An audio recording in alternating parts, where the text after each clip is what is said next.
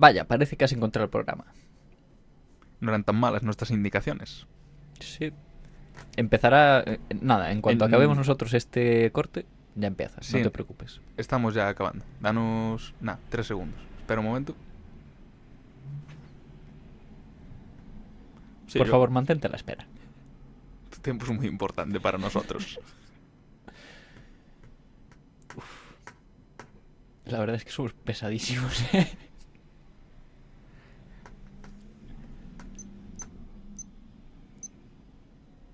Ya, ¿no? sí, yo creo que ya. Venga.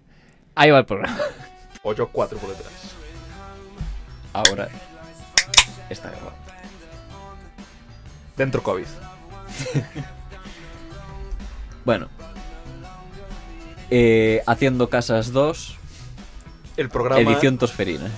el programa en el que nos preocupamos por las enfermedades y las casas. Pues, Pues vamos, vamos con ello. Lo que nos querías comentar. Sí, como iba diciendo, pues desde el movimiento moderno eh, se estableció ese punto de que la vivienda, eh, para econ- economizar sobre todo, eh, la vivienda tenía que tener funciones que, que la ciudad pueda ser- puede garantizar y así bueno, hacer una casa más completa utilizando ser más la- eficiente sobre todo. Sí. Y ahora nos hemos visto con que en muchos sitios durante largos periodos de tiempo no hemos podido disponer de los servicios de la ciudad. Claro, eh, ellos lo que establecían que toda, toda mm, eh, vivienda tenía que tener una cocina mínima, una lavandería por lo menos comunitaria, un aseo simple. eh, muchas viviendas podían renunciar al estar y comedor para otra habitación, pero siempre tenían que suplirlo con otra cosa, eh, o en su edificio o en su comunidad. Y, por ejemplo, algo que muy que ahora todo el mundo quiere es Sí, tener algo muy una terraza, demandado. un balcón. Pues em, con los aplausos de las 8 de la tarde pues se hicieron famosas. Ahora todo el mundo quiere un balconcito. Ahora no hay que ser claustrofóbico para querer estar fuera un ratito al día. ¿no? Claro, y, y es que ellos ya preveían esa necesidad de que, oye, estar dentro de un espacio cerrado, aunque tenga ventanas, aunque tenga ventilación, no es saludable. Tienes que Claro. estar un poco fuera, respirar aire fres- fresco, No vale con ventilar un poco. mm, tener plantitas ahí que vivan sí. fuera, no, no, no las típicas plantitas de interior que te, as- te asfixian de noche. ¿Eso es un mito o es real? Yo espero que sea un mito. Yo creo que es Y un ya mito. está. O sea, realmente la fase oscura de los vegetales no Ya. consume tantísimo. Claro, No. ¿cuántas plantas tienes que tener en tu habitación? Tienes como que para tener la selva ahí o sea, si duermes en un invernadero, pues quizás no. Y además tienes que tener una habitación sin Sin ninguna ventilación, o sea, tiene que estar a cero. Sellado, buah. Sellado, claro. Ojalá, tío. Tienes que vivir una forma de tortura. Tres semanas metido en un invernadero sellado y Al morirte de asfixia por culpa de las plantas. Acabas al vacío. Claro, y una de las cosas que tienen las viviendas desde entonces es que eh, no hay, en una vivienda no se concibe el- un espacio para el trabajo o incluso un espacio para el deporte o el ocio más, Sí. más grande, más que no sea el ocio de sofá, que sea un ocio de tener tu pequeño gimnasio en casa. Mientras que ahora vemos, ¿no? Bueno, lo que decías antes de Ibai, ¿no? Que en cada Claro. parte es... Bueno, pero en menor medida todo el mundo quiere tener un estudio para teletrabajar. Claro, ahora todo el mundo quiere teletrabajar. Parece que el teletrabajo mm, tiene sus ventajas y la gente va a querer seguir haciéndolo aunque no haya COVID. Pues entonces necesitas un espacio dedicado al trabajo. No puede ser el salón de tu casa, como en mi caso. No puede ser, yo qué sé, tampoco vas a poner a trabajar en el baño, no te vas a poner a trabajar en la cocina. Y trabajar en la habitación, pues es un poco. Eh, Sí, un poco de que te levantas de cama, te coges Claro. el café y te sientas ya con el pijama porque llegas... Llego tarde. En- a todo esto, pues bueno, en, en Galicia tenemos un caso especial que es el hábitat gallego, que contempla, además de las de todas estas cosas, porque a nivel estatal todo esto está contemplado más o menos igual que en la Carta de Atenas, no hay mucha diferencia. El hábitat gallego, una de las diferencias que impone, por así decir, es que todas las viviendas tienen que tener lavandería. Lavandería eh, em, unipersonal o unifamiliar, por así decirlo. Que tienes que tener tu pilón con, con agua y un sumidero para tal. Tienes que tener eh, un enchufe para una lavadora y un espacio pa- ventilado para tender la ropa. Eso, en, por ejemplo, en el resto de España eh, Sería inviable. O, bueno, es no. inconcebible ya directamente. O sea, o, o te. O, o o tiendes la ropa donde sea, porque como no son climas tan húmedos, pues Sí, no eh, te- en unas No. horas se te Yo sé, tengo secan. que decir que viví en Burgos y la ropa se me congelaba. Claro. Pero no te salían hongos en ella. No, Que porque, porque morían. Claro, y, ta- y también pues mucha gente opta por secadoras, lavadoras completas ya directamente el pack y entonces Ujú. dices, pues lo tengo aquí en la cocina y ya está. Y el hábitat gallego precisamente era para evitar eso, que la- las cocinas desen directamente al lavadero o que tendías la ropa desde una cocina o desde una habitación, que eso tampoco lo quiere. Pero luego no se ve que, que las casas tengan todas un lavadero. Aunque bastante, sorprendentemente. Yo tengo uno, pero está en la cocina. O sea, tengo un pilón desde lavar la ropa al lado del fregadero de la cocina. Que es lo que suelen tener muchos eh, así en viviendas gallegas, así un poco tal. Pero dedicar un espacio a ello es bastante bueno. O sea, es, es, es recomendable. es muy recomendable. Y después, bueno, ya en confinamiento, uno de los así de los más eh, Sí, causist- causist- causísticas que se dieron, que Si los trending topic locales que era vamos a ver las gañanadas que ha hecho la gente. Pues claro, llega el buen tiempo y dices, coño, un bañito en la piscina me viene de puta madre. ¿Qué mierda es estar aquí encerrado? Pero tengo un balcón. Que a ver, si lo plastifico todo por los lados y tal, pues. lleno de agua. lo lleno de agua, pues ahí se pone a jugar al chavalín y de putísima madre. Claro, los balcones están diseñados estructuralmente para lo que están. Un par de personas allí en el límite y ya está. No, no son balcones. Por ejemplo, uno de los problemas de los balcones de las plazas. ¿Cómo se llaman? Las plazas. eh, plazas nacionales, no. De plazas de la ciudad, como por ejemplo María Pita o la. Plaza de La Plaza España. Mayor. Las plazas mayores, eso, las plazas mayores de las ciudades que se hacían para ver espectáculos de toros o que de ya estaban música y pensadas para aguantar. ya estaban pensadas para aguantar esas cosas y Ujú. entonces eh, pues ya eran más robustas, más, por así Ya, no era un balcón, ya era más un, un palco para ver. Es- el- exactamente. Pero normalmente lo que cuando se diseña un balcón es una salida para gente que va a estar allí, no va a tener mucho mobiliario encima, no, no, no vas a tener una biblioteca encima tampoco Pasar el pitillo. y ya está. Y claro, eh, hay enlaces por ahí de, de casos que uf, meten miedo. Por lo menos a nosotros, a los arquitectos, claro, si no sabes cómo funciona eso, pues te da igual. Ya, el balcón andamio, cuéntame ese. El balcón andiamo, anda, andamio, andiamo, andiamo. Eh, pues eh, como cuando si no tienes un balcón, pero las obras de tu fachada están paradas, dices, yo salgo a la ventana, me pongo aquí. ¿Sabes los, las salidas Buenísimo de incendios de Nueva York? Sí. Que el Friends y Sí, todos sí, estos sí, siempre se iban allí a tomar el pitillete o lo que Sí. fuese. Pues algo así. Eh, Vas allí, te tomas el sol y funciona, claro. Eso sí, es un andamio. Ya, O sea- en cualquier momento quizás, no sé, colapsa. Sí, Hay- no, es que estoy- colapse, son muy seguros. con los balcones andamios, pero hay que recordar que caminar por andamios es una asignatura diferente a caminar normal. Es claro. Ya, A ver, son muy seguros y tal, pero no tienen, por así decir, no, no, No, no, no están hay- aseguradas, no tienen saber. barandillas, no tienen un suelo firme decente. Hay que saber dónde apoyarse y dónde agarrarse y, y sus mierdas. Y, ya Hmm. Y está. tienes que saber, cuando una, una, un andamio, un obrero ve que va a fallar, ve que va a fallar y se va. O sea, sabe cuándo va a pasar. Hay pro tips para eso. Sí, cuando las diagonales empiezan a hacer Cuando- cosas raras Cuando o dejan de ser diagonal. cuando empieza a moverse mucho. Bueno, es que a veces ni se mueven, pero eh, es peligroso, no, no, no es para eso. Y bueno, eh, Expresión social durante el confinamiento. Claro. Claro. eh, a las 8 de la tarde hay que aplaudir y utilizas las ventanas y los balcones para ello, y entonces es como una manera de, de eso, de... Incluso de expresar estatus jerárquicos. ¿sabes? Mira, mira mi balcón. Claro, Tú ahí en tu triste ventana y yo en mi pedazo de balcón aplaudiendo. Sí, es como la, la forma de expresión que tuvimos en aquel momento, que es algo que nos- nunca habíamos pensado, que un balcón fuese el... el- el oratorio para mira qué bueno es mi hijo con el saxofón que te da unas clasitas aquí de antes de los, del aplauso y te lo, te lo deja finísimo Como, Pues- el, como en los teatros, tío. Yo me lo imagino así, un gran teatro. Eres el único que tiene balcón en- de todas las casas que te rodean y tú en plan a las 8 ahí.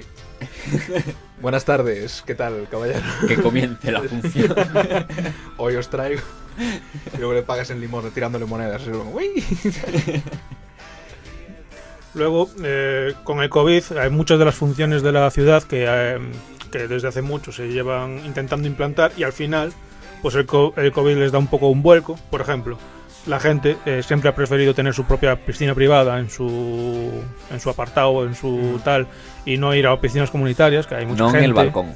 no en el balcón. Estoy hablando de piscinas normales, mm, reglamentarias, vamos.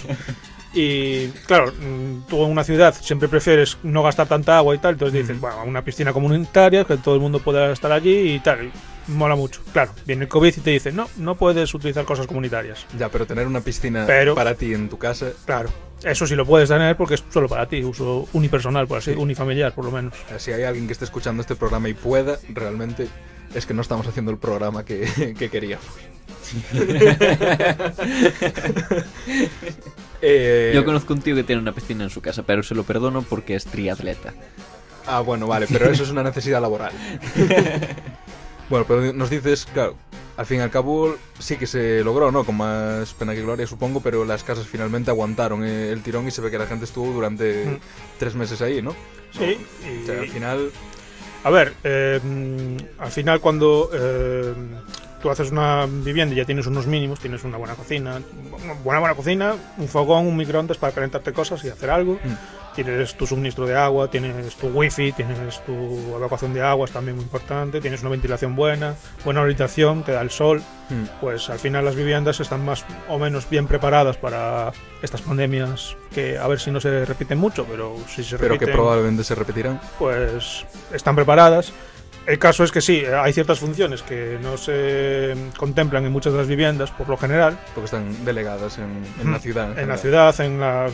Pero claro, es que también necesitamos esa parte de socializar. Es, estar en confinamiento eterno tampoco es muy concebible. Por eso esto de los familisterios y los falansterios, que en realidad al final no funcionan, excepto que vivas en países nórdicos o en Rusia, en la Siberia, que dices, en invierno vas a estar incomunicado ya, de por sí.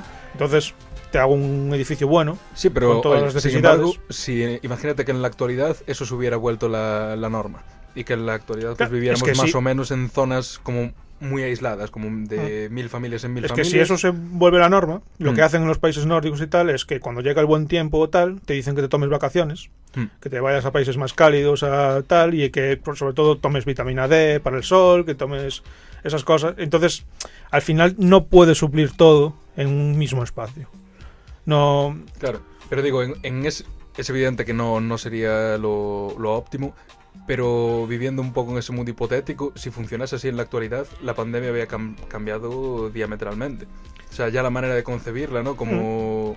es como, eh, joder, como China misma, que hacía que cerraba, o sea, cerraba, no, ponían en confinamientos edificios por edificios. Claro, plan, cuarentenas de edificios completos. Exactamente, puedes hacer eso y es mucho más manejable en Sí. el sentido administrativo, no Sí. en el sentido de usuario, porque Ya. es una putada, pero, Pero, a nivel ep- epidemiológico como Mm. tal sería como Claro, y- mucho más gestionable. y si vas a comprar, vas solo a comprar al, al súper de tu, de tu edificio, no vas a tal. Igual, si tienes socio ya en tu edificio, puedes acceder, porque total ya estáis todos confinados en el mismo sitio. Mm. Mm, igual se puede acceder a un, no sé, si tenéis un minicine, pues igual podéis ir. Claro. Es- o Que esto, un gimnasio. que esto no sería también. lo óptimo, ¿no? Pero entiendo que, y por eso estás aquí, supongo, también nos irás a contar un poco eh, cuál podría ser el desarrollo óptimo, ¿no? De esta, del urbanismo después de ver esta pandemia. Quizás ya no esta, pero en caso de que hubiera repeticiones, algún cambio... se- Es que mm, más que cambios, es, eh, es muy difícil porque eh, tú lo que quieres es precisamente todo lo contrario a lo que una pandemia te va a denegar. Tú quieres salir fuera, tú quieres socializar con otra gente que no viva en tu edificio, que no viva en tu. pero que sí viva en tu comunidad o incluso en diferentes comunidades.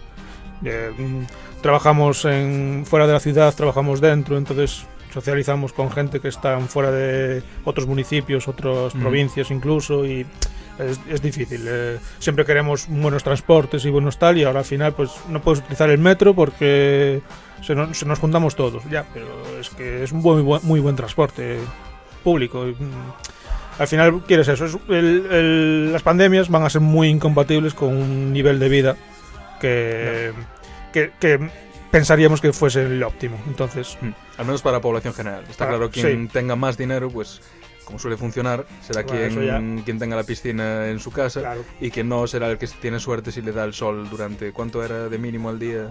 Ah, no sé cuánto es el mínimo, pero bueno, tiene que dar el sol. Sí, Que, que yo estudié arquitectura y no me dio el sol durante meses y no estaba en confinamiento. O sea, ¿Eso es una especie de crítica al sistema educativo No, o a- una advertencia? por Una, advertencia estudiantes? a futuros estudiantes y que no hagáis lo mismo que yo porque yo soy muy flipado. O sea, yo me tienes que sacar de casa con una espátula. Para... Y aquí está, una vez al año. Y otro de los problemas es que, claro, con la excusa del COVID eh, hay gente que quiere hacer cosas que no tienen nada que ver. Como por ejemplo, eh, traigo, eh, ejemplo- Eugenesia. Eso, mira, es un tema recurrente. Va, Podemos aprovechar esta pandemia para... No, perdona, sí. No, por ejemplo, la Comunidad de Madrid y la de Andalucía, así mismo día casi, igual no lo tenían ni planeado, pero casualidad, eh, pretendían eliminar todo el eh, control sobre mm, la ley del suelo del 98 y las modificaciones y todas las licencias de obra urbanísticas, en plan que eh, pudieses hacer, siempre que estuvieses en... eh, tuvieses el visto bueno del colegio de arquitectos o bueno los tal que suprimir las licencias de obra de, de los municipios en sí. En plan, eh, poder... mm, Sí, que si el arquitecto te da el visto bueno, tú Claro. puedes construir lo que te dé la gana. sí, exactamente. Mientras sea Que arquitectónicamente viable. básicamente lo que querían era eliminar burocracia, por así decir, y así ahorrar. Pero lo, lo que buscan Vamos a detrás... hacer un puente ahí. Pero no lleva a ningún sitio. Da, pon un puente ahí. No, pero lo que buscan detrás es especular con la... Claro, claro.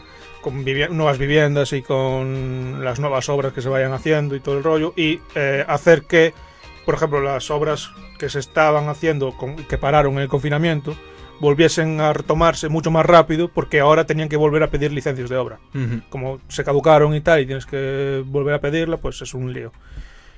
Una- tontería al final, porque, a ver, yo como arquitecto, sí, las licencias de obra en los municipios y tal es una putada, pero más o menos es un control sobre lo que vas a hacer y sobre lo que se tiene que hacer al final. Porque la licencia municipal no solo te da licencia para iniciar una obra, sino también te la da para terminarla y decir que eso es habitable, por ejemplo. Ujú. Como que pone los términos por los cuales el contrato ha- lo has Hmm. finiquitado. Esto está bien, Tienes que correcto, cumplir terminado. esos plazos, no puedes Ujú. dejar una obra sin terminar, esas cosas que, que al final siempre pasa, sí siguen pasando, pero es como un, un, un control más. Claro. está ¿Y, bien. y esto realmente llegó a hacer efecto? O sea, Eh, al final lo quitaron porque, eh, bueno, aparte de que todo el mundo se puso como loco, en plan, ¿qué coño estáis haciendo? Eh, al final no se hizo porque eh, básicamente ya directa- directamente desde el gobierno y to- con todo lo de esto de los ERTES y todo el rollo, pues también para empezar a obras nuevas y tal, todas las obras que eran antes de que las pararon el confinamiento, pues las licencias de obra y tal se prorrogaban, o sea, se ampliaban directamente y se como la ITV. Sí, que te la ampliaban, no pasaba nada. No, no, no te caducó con el confinamiento, te caduca más de tarde. Ya está. No, no pasa nada. Y bueno, y así también como otros ejemplos, como.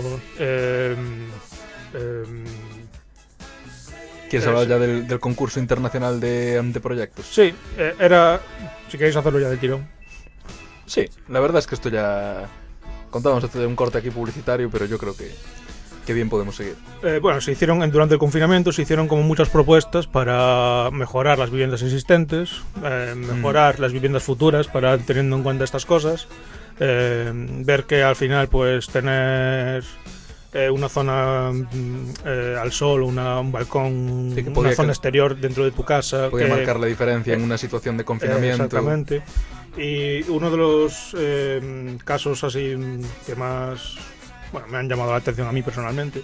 Fue un concurso internacional de anteproyectos para de, viviendas adaptadas a un mundo de cuarentenas, por así decirlo, Ujú. un mundo ah, de epidemias recurrentes que ya se estaba hablando y que, oye, pues hacer la vivienda mejor siempre, siempre es algo bueno y mm, se hicieron un montón de trabajos, un montón de propuestas, pero bueno, se Y veo que muchas propuestas están muy centradas en el- un poco la salud psicológica incluso. Ya no tanto satisfacer las necesidades Claro, del cuerpo, sino a, a evitar que se te vaya la Mm. chola. claro la- las propuestas premiadas fueron aquellas que eh, en vez de seguir el, eh, un programa ya escrito, se establecían su propio programa. Ajá. Entonces, yo hago esto porque creo que esto tiene que hacerse así, tiene que... eh, lo pongo de ejemplo.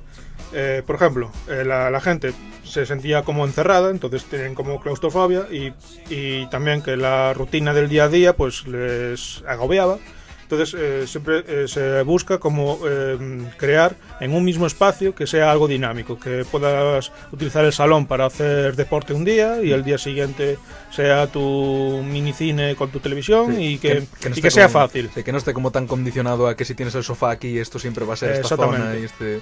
Claro, que tienen que ser unas plantas flexibles, una- una- Ujú. unos espacios flexibles para que no...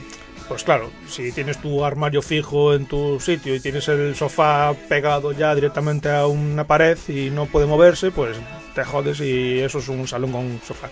Pero si de repente quieres hacerte un, no sé, una bici estática un, o meterte tu bici con un rodillo y ponerte ahí rápido, pues también lo puedes Puedes. hacer. Cosas así muy, muy, muy fáciles. Con ayuda de la domótica todo es posible, como bien dice Yago todos los días en casa. Y voy a añadir que lo que necesitamos son mallas de acero alrededor de cada piso. Para que no nos llegue el wifi de los vecinos, porque lo único que Ah. hace es entorpecer la señal. Tu propia jaula de Faraday. Exacto. Pero eso tiene un problema, no podrías comunicarte con el exterior. Sí, porque es por cable Bueno, vale. te sí. conectas al exterior y ya está. Vale, vale. Del router sale a cable. Claro. Y añado que estaría bien empezar a tener también huecos en, la- en el sistema eléctrico para los cables de internet. Eh, eso está previsto. O sea, de hecho hay, hay que sobredimensionar todos los huecos de instalaciones. Ya solo por, de telecomunicaciones, ya seguro. Y normalmente son excesivamente grandes, ya te lo digo. No, en edificios nuevos, sobre todo, por ejemplo, si estás pensando en el ofimático en Coruña, que se están haciendo edificios y tal, ya tienen un montón de hueco para las instalaciones y, y es el mínimo eh, em, exigible. Ya, Ah, ya es por, como una por- norma. por normativa, sí. Vale, vale, vale. O sea, a no ser que, lo que decía antes, a no ser que tengas que hacer una nueva evacuación de aguas porque lo que sea, o tubos muy grandes por, yo que sé, tema ventilación, por ejemplo, la ventilación es un problema porque los tubos siempre ocupan mucho más de lo que piensas. Pues eh, eso sí que es un problema hacerlo en una vivienda ya hecha. Pero bueno, hay, hay formas. Luego, bueno, así volviendo un poco al concurso, eh, todas las viviendas eh, las hacían con algún espacio exterior, ya sea un balcón o ya sea un entorno más o menos natural, un arbolito, un arbustito, un algo que tuvieses un parquecito para ti. Eso ya es Mm. como una vivienda unifamiliar, todas Claro, estas. pero aquí ya estamos hablando Estamos de hablando de meterle pasta, claro. Exacto. Entonces, Esto a un así. piso no entra. pero bueno, hay como muchos proyectos de edificios colectivos con fachadas jardín, que tienes tu como un mini huerco- huerto en altura, en, en vertical y que tienes ahí tu parcelita. Ah, vale, en vertical, sí, sí, sí. O sea, en, en vez de encima del vecino justo, lo tienes así como escalonado para que todos le den el sol y a todos les llueva un poco para ah, no ahorrar en agua y todo ese rollo. Retomamos el gusto por la horticultura de repente. Sí, de así de repente. Como te vas a un, a un piso de un apartamento, pues también quieres tener tu huertito de berzas. Está, está bien. Luego, eh, claro, eh, dentro de la propia organización de la vivienda incluyen espacios exteriores, por así decir. En plan, eh, entre el salón y la cocina de repente tienes un espacio exterior así muy zen, muy, muy rollo japonés, la verdad. Es en plan como tu jardincito zen de...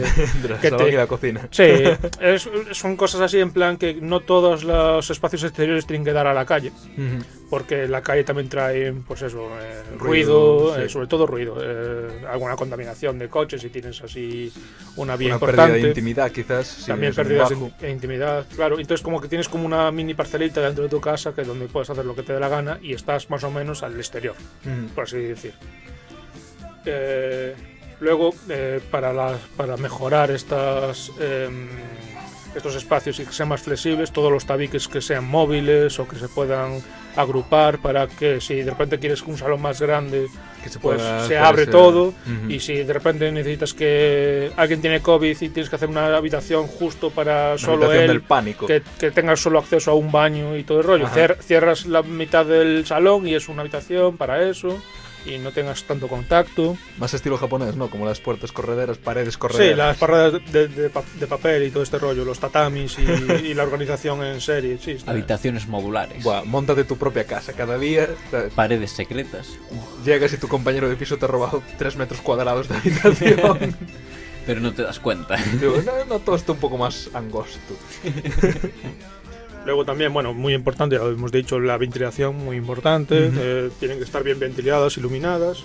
Espacios a doble altura para no crear esa claustrofobia y ese... normalmente cuando haces un espacio y si tiene mucha más altura, aun teniendo el mismo eh, ancho, por así decir, eh, siempre es menos claustrofóbico. Siempre como que te parece que tienes más libertad, aunque realmente no vayas a utilizar ese espacio mucho. Bueno, pero la altura, pues Pero la gana en altura, espacio. claro. También en espacio que, calentar. Sí, pero bueno, también en espacio de iluminación, de, Sí. de ventilación. No, no es el mismo el aire que se vicia arriba y tarda mucho más en llegar a Mm. donde estás tú y entonces estás más cómodo, cosas así. Es increíble lo que pensáis los arquitectos, ¿eh? Para eso estamos. Para eso nos pagan. Luego, bueno, eh, también es bueno. mm, todo el- las telecomunicaciones muy importantes, que el internet. Ah, no, sí, esto de repente... Internet es una herramienta básica ya. eh, De hecho, en Galicia nos llegaron ahora fondos para el rollo este de mandar fibra hasta aldeas y Mm. pueblos más o menos Claro. lejanos. Y lo de las casas circulares con paredes interiores con poca retención electromagnética, para meter el router en el centro y que dé bien a toda la casa. Casas panópticas, como las cárceles Panóptica- siglo. panópticas digitales. No, pero esto es una opción de casa que a ti te gustaría, en, plan, en el que el centro de la vivienda es el router. No, no, no. Yo en en el centro pod- pondría una supercomputadora que sería la calefacción central al mismo tiempo. Pero en efecto secundario, en realidad. exacto, exacto. A ver, yo, con un repetidor wifi ya casi lo solucionas y tampoco te, te puedes matar bueno. a hacer cosas raras. Mm. Pero sí, sí, sí. puede- Sí, sí.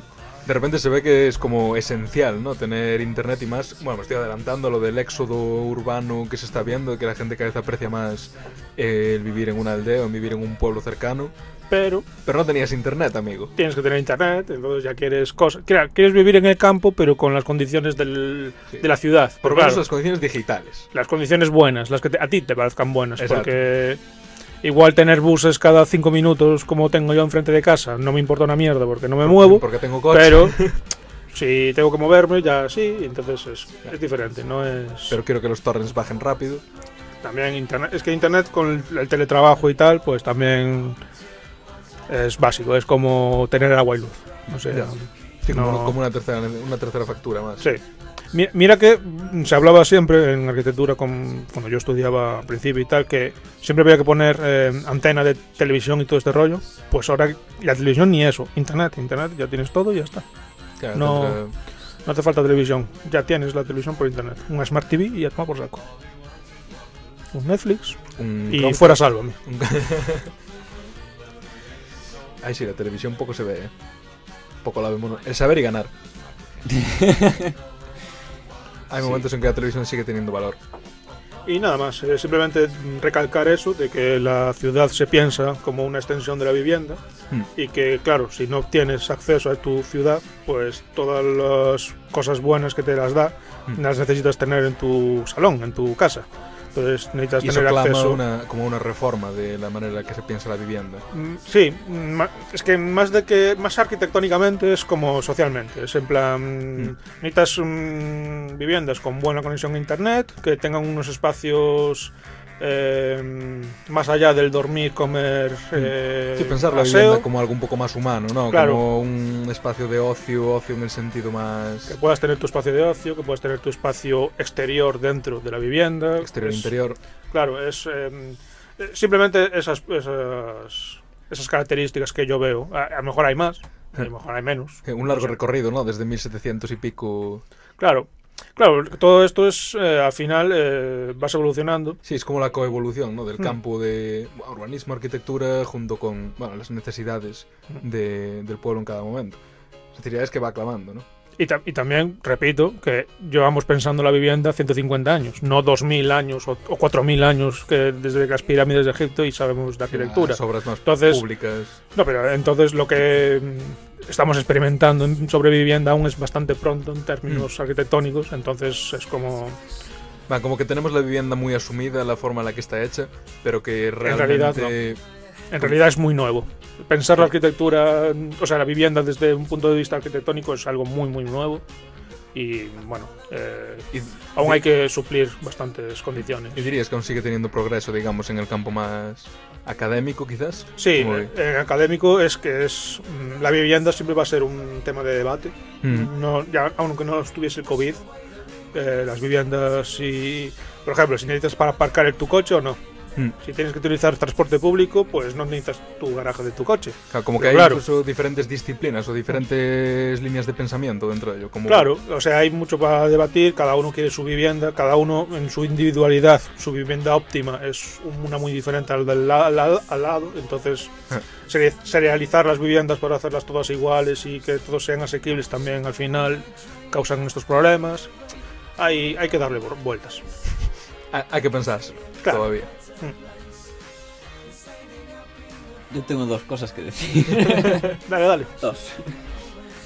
La primera, que ya que antes lo dije de, de nuestra querida Renfe, lo voy a decir ahora también de Movistar, antes conocida como Telefónica, que recordemos fue una empresa expoliada al pueblo, bueno, al Estado. Ah, siempre, siempre fue semi-privado, ¿no? O sea, Semipúblico, semiprivado, como ver. semi-privado. Mm. O sea, semipúblico es que sea pública, con dinero público y beneficios públicos. Y semiprivado es que tiene beneficios públicos, pero es todo privado. Ahí tiene Bueno, el razón. caso es que la instalación en- eh, telefónica la, la pagó el Estado español. La Igual mayoría que- de las redes la subvencionó, sí. Igual que las, las vías de Renfe. Sí. Recordemos con el oro robado de América. Eh, Sí, pero esto cobra un valor añadido ahora que de repente tener internet en casa no es ninguna tontería. Yo quiero A- eso iba. en mi tren. internet gratis y para todos. Internet en como derecho público de información.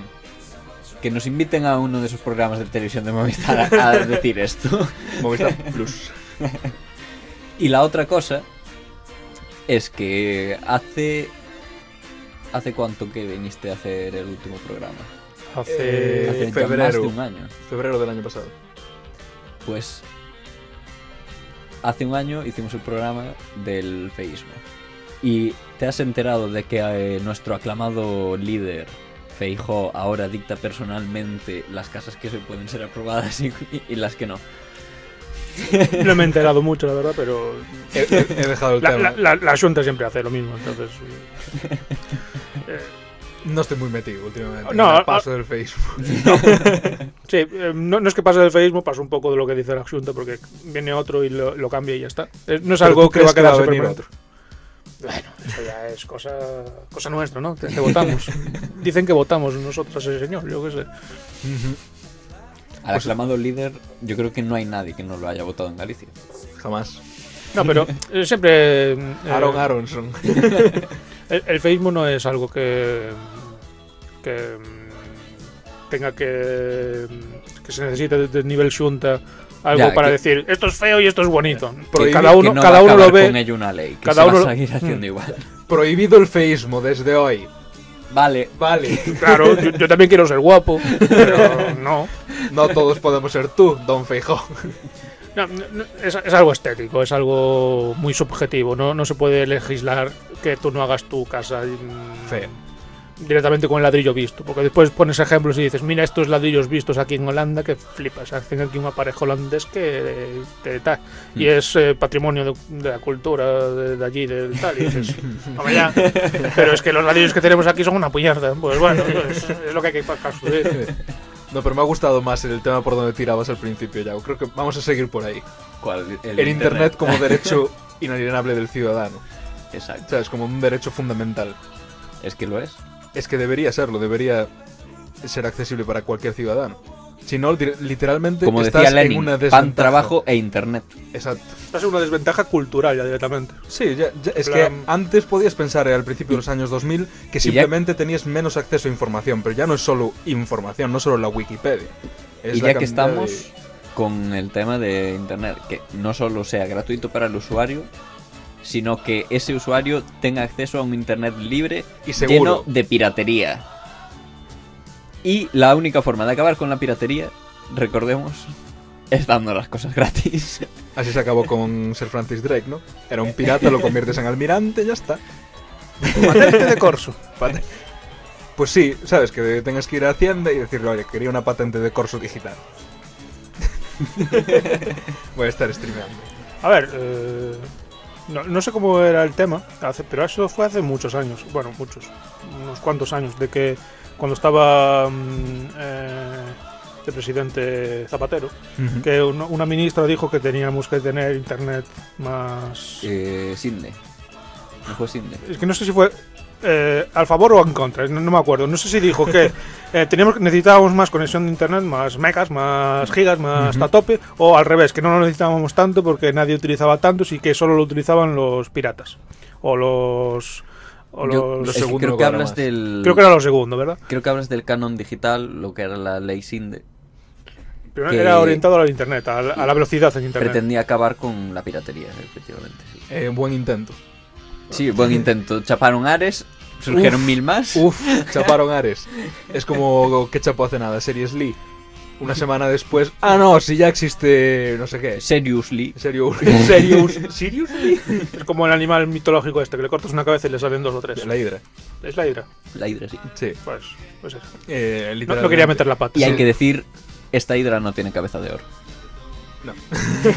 Ni vale con quemarlas ni nada. Porque es que además, yo por ejemplo flipo con SciHub, la mítica página para descargar artículos científicos tal. ¿Cuántas veces ha caído? 800.000. ¿Cuántos quedan todavía? Millones. O sea, literalmente, aleatoriamente pulsas dos teclas después del punto y malo será que no caigas en uno de los mirrors.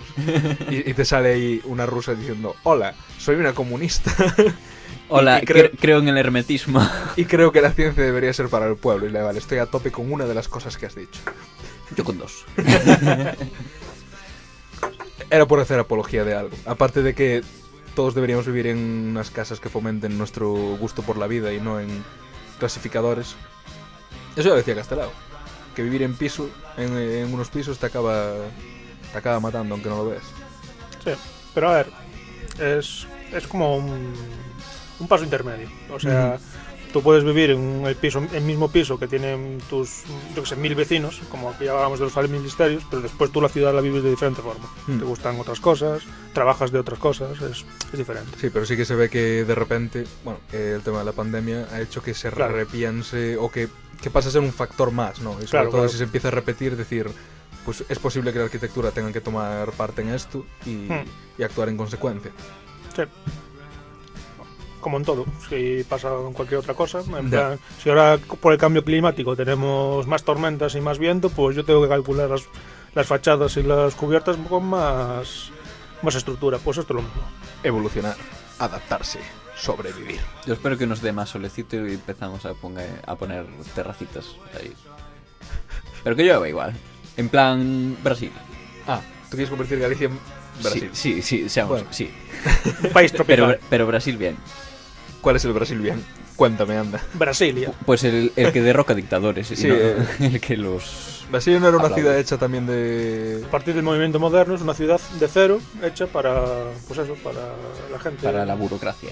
y para la burocracia sobre todo, para como una, una pequeña ciudad administrativa que sea la capital de un país. la ciudad, ciudad modelo. ¿Sabéis Sí. qué ciudad también le pasó eso? Madrid. Era una ciudad modelo. Era una mierda hasta que el rey, no recuerdo quién, dijo, eh, Está en el me centro. voy a mudar ahí. Está en el centro, está guapo. Bien, bien, bien. Hombre, es que Toledo se le quedaba pequeño, al parecer, no sé. Igual geográficamente no estaba tan bien ubicado.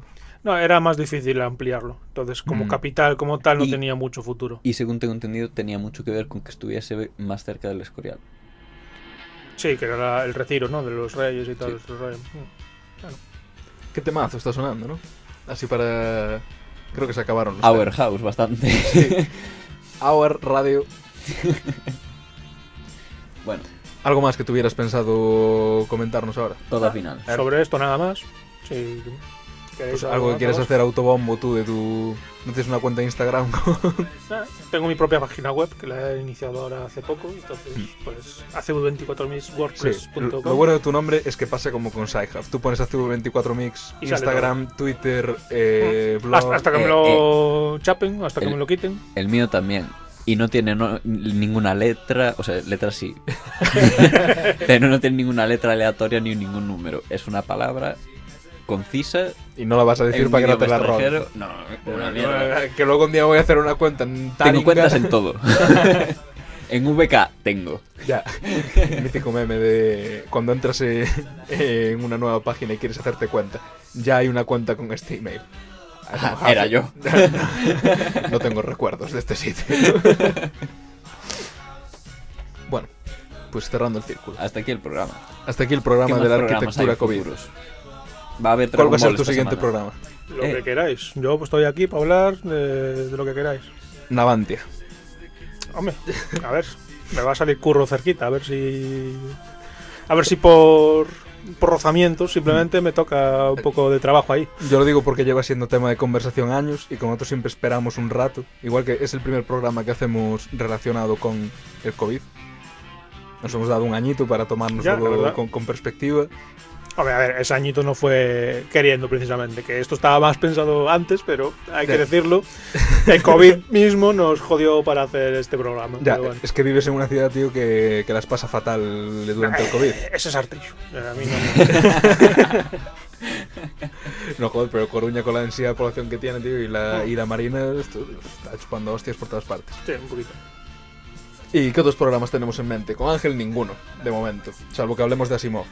Ah, o de las sagas estas de la mitología.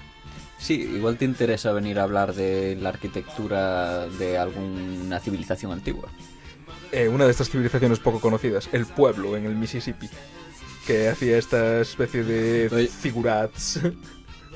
Yo me refería más a hablar de la que fuésemos a hablar concretamente, en Ah, plan, vale. si es la egipcia por la egipcia, eso ya lo que tú veas, o si te gusta A más ver, la greco-latina. La arquitectura nació en Egipto casi, casi. Por, por- por no decir que. A ver, ya estaba influenciada por otras cosas, por la Fenicia y no sé qué historia. No, la Fenicia no. Eso, eh, el- Anterior. eh, Bueno, otra que hay. Pues creo que tenemos ya invitado para Pero bueno, Bien, para esto como los libros de historia y geografía, que tenías un capítulo de historia y al final un pequeño párrafo de Claro. arquitectura. Sí, sí, la, la- la típico párrafo pequeñito de arquitectura que tenías al final, pues eh, no es un párrafo. Ese párrafo está ahí por algo. Hay bibliotecas enteras de solo ese tema. La gente hace cosas en sitios, en casas, vive en ellas. Es Y- importante. Es más, las bibliotecas también las hicieron arquitectos. Las bibliotecas, la casa del libro. De hecho, de hecho en Egipcio hacían no planos ni arquitectura y tal, pero hacían urbanismo en el sentido de que para controlar las plagas de malaria y todo el rollo, hacinaban a la gente en sus barrios y tal y los cerraban y los los Y- ponían en cuarentena o Sí. así. Pero claro, no, no, no no existía ese concepto. En la noche de la purga. Los cerraban ahí y dos semanas después el que saliera vivo, pues vale. Vale. Y no sé si esto va antes, después o durante lo de los fríos. Supongo que el del GeoGuessr ya ha salido. Sí. Espero que hayáis disfrutado del programa del GeoGuessr. Y ¿Tú juegas al GeoGuessr? Eh, has- Creo, creo que sabes que sí. He participado en alguna partida contigo. Pues te recomiendo que hagas los retos que vamos a dejar en el siguiente programa, que para cuando los oyentes lo hayan escuchado este habrá sido hace unas semanas, pero ahora que lo escuchas tú eh, va a ser en unos días. Ok. el tiempo, Sí. ¿eh? Qué movida. Como Y- decía Einstein, es relativo. Ya. Depende de si estás escuchando el programa o haciendo. Es la magia del diferido. Pues vamos a dejar ahí unos, unos retos y a ver quién es el que los gana. Esperemos que sea el invitado de aquel programa, porque es que si no quedaría un poco mal la cosa, no es por meterle presión. Por lo menos que quede en puesto top. En plan, que saque al menos 20.000 puntitos o algo. Y también vamos a tener, ya hemos tenido un programa sobre la criogenia. ¿Tú sabías que Isaac Asimov influenció mucho al autor que sacó el primer libro al respecto? Se llama eh, La perspectiva de la inmortalidad. Y que tomó notas con Asimov y le ayudó a escribirlo tal. A ver, Asimov tiene muchos, de muchos relatos y muchas historias así de, De todo. de- de- No, pero de gente de que son tan inmortales que al final mueren por inacción. Por. Ah, sí. De que se de cansan ya. Ahora Sí. me, me- me acuerdo de la- del relato, la última pregunta, que no sé si lo conoces, es uno de mis relatos favoritos. Así por el título no cae. Que, No. es, que es básicamente, eh, se pregunta eh, cómo revertir la entropía en el universo. Cómo hacer que, eh, bueno, pues... eh, Como que vuelva a un estadio original. Sí, que básicamente es hacer que el universo vuelva al Big Bang o lo que O, fuese. o a lo que hubiere. o lo que hubiere. Y claro, eh, ponen a un ordenador a trabajar durante miles de milenios de años y cuando da la respuesta no hay ningún humano para, para hacerle caso. Sí. Pues os he destripado un poco la historia, pero leedla igual. está, está muy Yo guapa. supongo que me lo habré leído porque tengo de los cuatro tomos de relatos completos que hay de Asimov, que son una cosa enorme. Yo tengo libros gordos y eso es de los más gordos que hay. Y hay cuatro El libro y gordo son de relatos. Asimov. Insisto, son relatos. E- Este se repite en muchos de los de las re- recopilaciones que hicieron de Asimov. Sí, Entonces, pero yo tengo dos de esos y creo que tú tienes el tercero y me lo he leído también. No, yo te regalé un libro de relatos de Asimov eh, Ah, vale. traducidos a español. Que Sí, era pues yo tenía otro. el número uno de, de una saga de no sé cuántos, de Son 4000. cuatro, creo. no son tantos entonces. ¿Y qué más tenemos en mente? Ahora que la pandemia se ha acabado, pues yo ahora. Podemos decir ya lo de lo, lo del dinero. lo de- Ah, sí, lo Que es- de. a ver, somos pobres, pero no nos gusta cobrar por nuestro trabajo. eh, es ergo- una paradoja en sí, en la que Ángel nos está aquí ayudando un poco. Ergo, no somos capitalistas, Para- pero págame. Pero dinero necesito. hay que cambiar cables y movidas así. Entonces vamos a Este, hacer este micro algo- que suena así como. Sí, eh, sí hemos tenido que cambiar cosas por aquí. Sí, hay una estática y. Y ya no solo nosotros, en este estudio graban otros programas, véase Radio Olvido, Radio Olvido, Sesión Bermú, y otros y que podría haber. Y Sí, que podrías porque hacer queréis. tú Sí, mismo. exacto, si insistimos con quisieras. eso. Insistimos, de momento no hay voluntarios. El Bueno, tema sí. es que no sabemos el formato aún, pero a lo mejor hacemos un Patreon o algo. Vamos a sacar una serie de programas sobre la mitología de Egipto, Roma y Grecia y la judeocristiana Ujú. y posiblemente incluya eso la islámica. Que, Que estarán disponibles. que estarán disponibles de pago. Nos pesa, nos pesa. Barato, a ver, será barato, será un Patreon, será un Claro, euro o algo así. un- ¿sabes? Un euro por programa, tres euros, tío, tres euros, tres programas. Nos tiramos Pues aquí eso. tardes enteras haciendo esto. eh. Y si no quieres pagar a los meses, no sabemos cuántos, porque, insisto, estos programas ni están hechos aún, ni está decidido el formato, pero eh, acabarán estando gratuitos para toda esa gente pobre como nosotros. Exacto. No somos greedy en el fondo, o sea, realmente vamos a sacar unos programas. Si los pagas, los escuchas antes, y si no, tranqui, que en unos meses los puedes escuchar gratis. Ya, ya- de- ya tienes que esperar porque somos un desastre para organizarnos y lo sacamos tarde, así que... Ya, y yo ahora acabo de tropezar y me cago a Portugal, así que. Bueno, veamos cómo evolucionan los próximos meses, seguiremos haciendo programas, seguiremos informando, vigilen los vigilen cielos. los cielos, vigilen Twitter, eh, vigilen los, los fanarts. Bueno, no fanart porque ya eres colaborador habitual. Si vengo dos veces ya es habitual, ¿no? Sí, Vale. creo que ya has batido el récord. ¿Alguien ha venido más de dos veces? Yo. Tú, de hecho, has venido tres. Yo he venido más de dos veces. Porque hiciste dos programas en un día. Ah, vale, es verdad. Sí, sí, sí, Yo he venido sí, más de dos veces. Yo he venido más, colaborador habitual. Claro, sí, sí. Si vengo a tres ya soy asesino en serie, ¿no? Vicepresidente ejecutivo. ¡Oh no! Mejor. bueno, hasta aquí el programa de hoy. Esto es la casa de la diversión, la radio de la diversión. Vénganse si quieren y si no quieren, paguen nuestros programas y si no, pues se esperan y los escuchan gratis. Hasta otra. Así. Vamos a dejar acabar la canción. Pero yo me callo ya. Chao.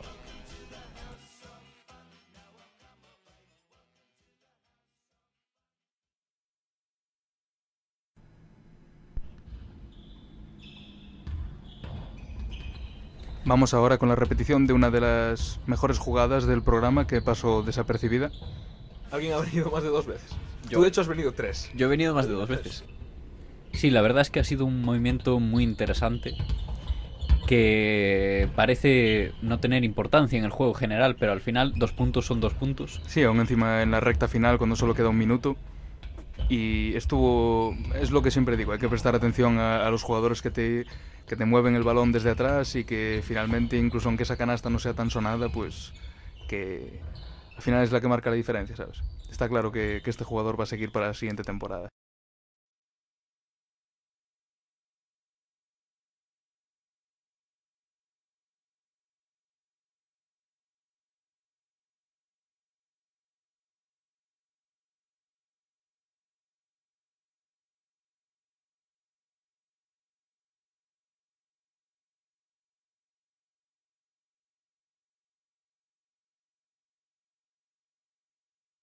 Son Pues pues apartamentos, ¿eh? Porque estoy acostumbrada a limpiarlos. Bueno, pues serán Estos son apartamentos. bueno, pues no son pisos para la gente del Pozo del Huevo, ¿eh? No sé. Perdone que le corte. Mire, ¿y la televisión si la pongo así, cómo la pongo yo en la televisión?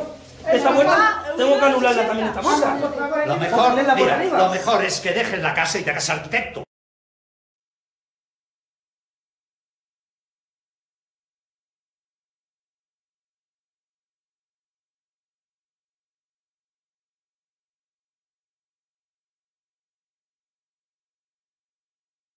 En próximos episodios de Los Idus, el programa de las casas abandonadas. ¿Quién anda ahí?